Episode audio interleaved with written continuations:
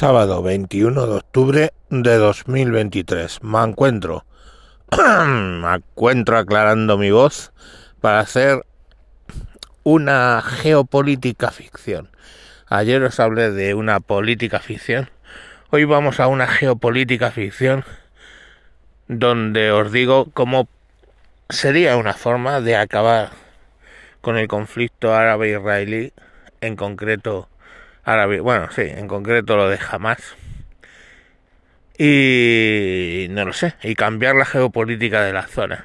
E insisto que es ficción, porque no sé si eso va a pasar o qué. Lo primero y principal es que para acabar con Hamas, Israel en teoría tenía nuevos aliados. Si Israel no entra a saco en Gaza, puede seguir teniendo esos aliados.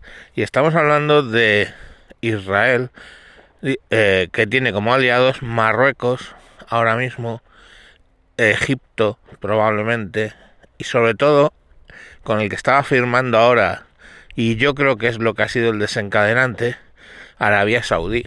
O sea, si Arabia Saudí, la potencia militar más grande de la zona, con más dinero, eh, entra como aliada de Israel a Irán, le iría bastante mal.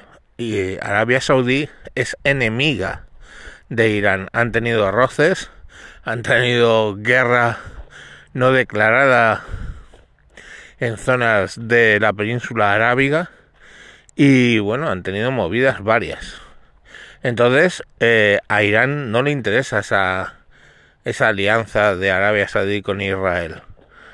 Y se, yo supongo que toda esta mierda empezó porque Irán dijo, ok, adelante a lo de Hamas, precisamente cuando iba a firmar Arabia ese acuerdo. Ahora supongamos que o bien a través de la ONU o bien a través de Estados Unidos se genera una fuerza árabe liderada, liderada, perdón, por Arabia Saudí, que son los encargados de entrar en Gaza, ¿vale? Y de quitar del medio a Hamas. Hamas, que por cierto son suníes, igual que Arabia Saudí, pero están financiados por los chiíes, que son los iraníes, en su mayoría, vamos. Eh, es justo lo contrario que Hezbollah. Hezbollah son chiíes que obviamente están financiados por otros chiíes que es Irán. La paradoja aquí es que jamás que suní está financiado por Irán y Arabia Saudí, la digamos nación suní más importante, aunque ellos tienen pues algo más allá integrista que lo que es suní, que es el wahabismo, pero vamos, básicamente bueno, pues esa fuerza internacional árabe que fuera la que tomara control de Gaza, control militar. Las bajas civiles, pues lógicamente ya serían achacadas a países árabes dentro de Palestina y ya se procurarían ellos de tener las menos bajas eh, posibles, pero sí de quitarse el peligro de jamás de encima. A cambio, ¿qué haría Israel?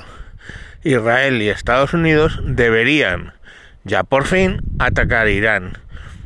¿Con qué excusa? Hostia, pues con que han organizado lo de lo de Israel, el ataque de Hamas, ¿vale? Pruebas hay, y si no te las inventas. Os recuerdo las pruebas inventadas de la tenencia de armas de destrucción masiva para invadir Irak por segunda vez.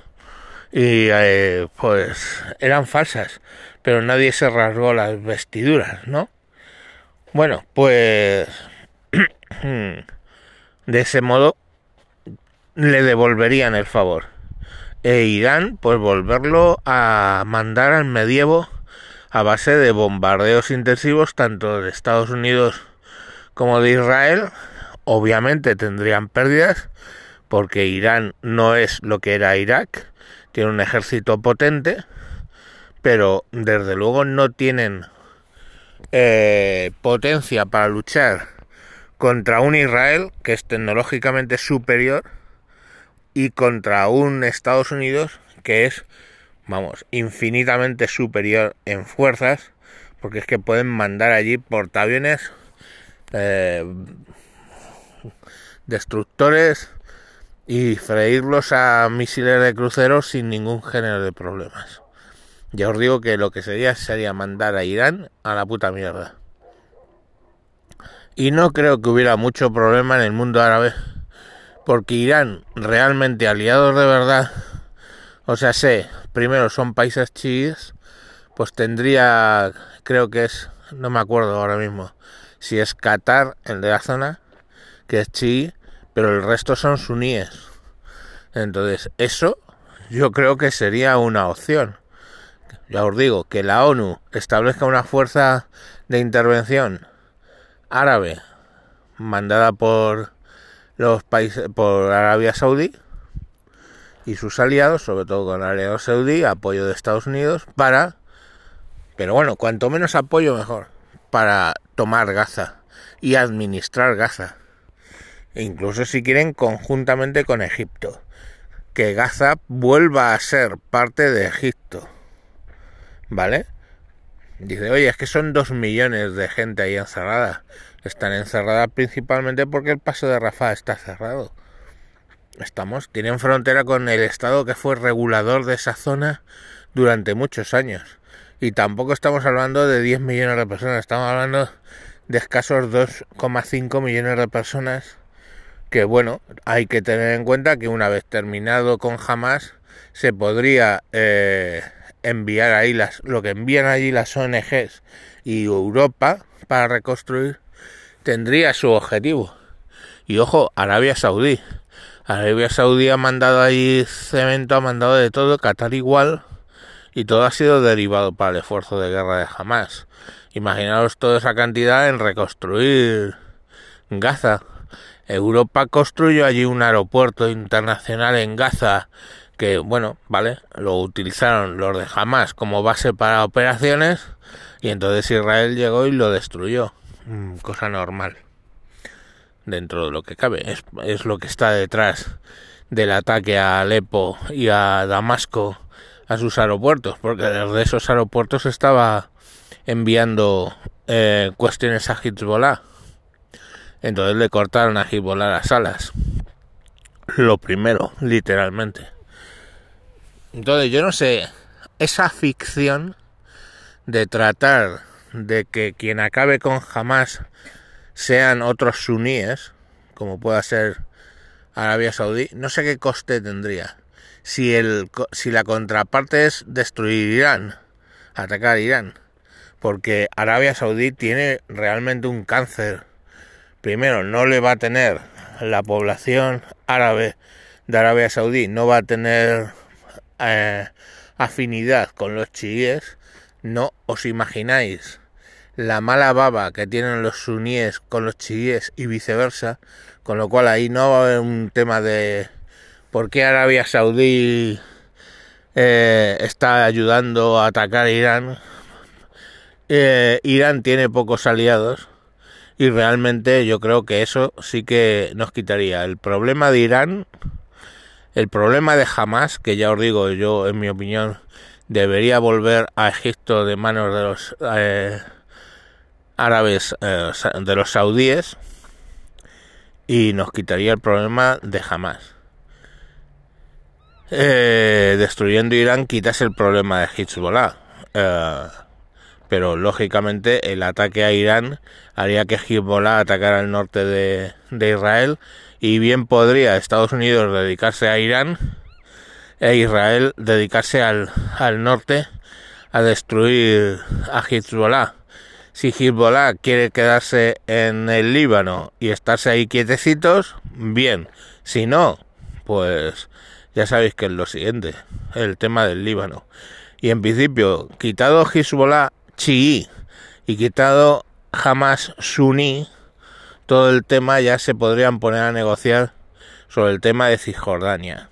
Y lamentablemente, nos guste o no, lo único realista en, Cisjordania son fronteras cercanas a las del 67. Eh, quitar los establecimientos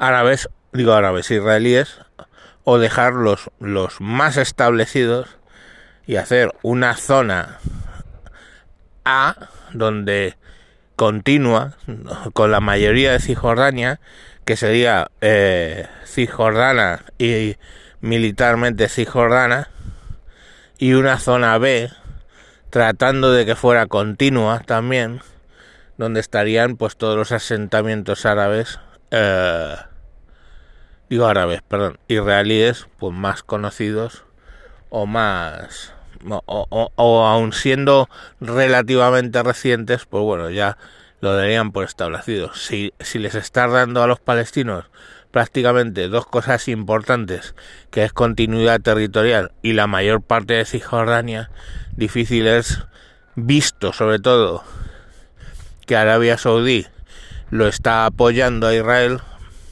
pues raro sería que no se montara una eh, bueno, que toda aquella zona no se tranquilizase, con más o menos como está ahora o un poquito más tranquilo, lo de Cisjordania. Y ya está, yo no sé si alguien se llevaría el premio Nobel con esto, pero ya os digo que por Dios, es ficción. O sea, mm, Arabia Saudí tendría que verlo muy claro para meterse, ya os digo, con unas milicias contra unas milicias suníes, por mucho que la financiación se demuestre que es de su más acérrimo enemigo que es Irán. Bueno, pues ahora, hasta aquí lo que dio de sí el sábado, ya os digo con esta geopolítica ficción. Venga, hasta luego.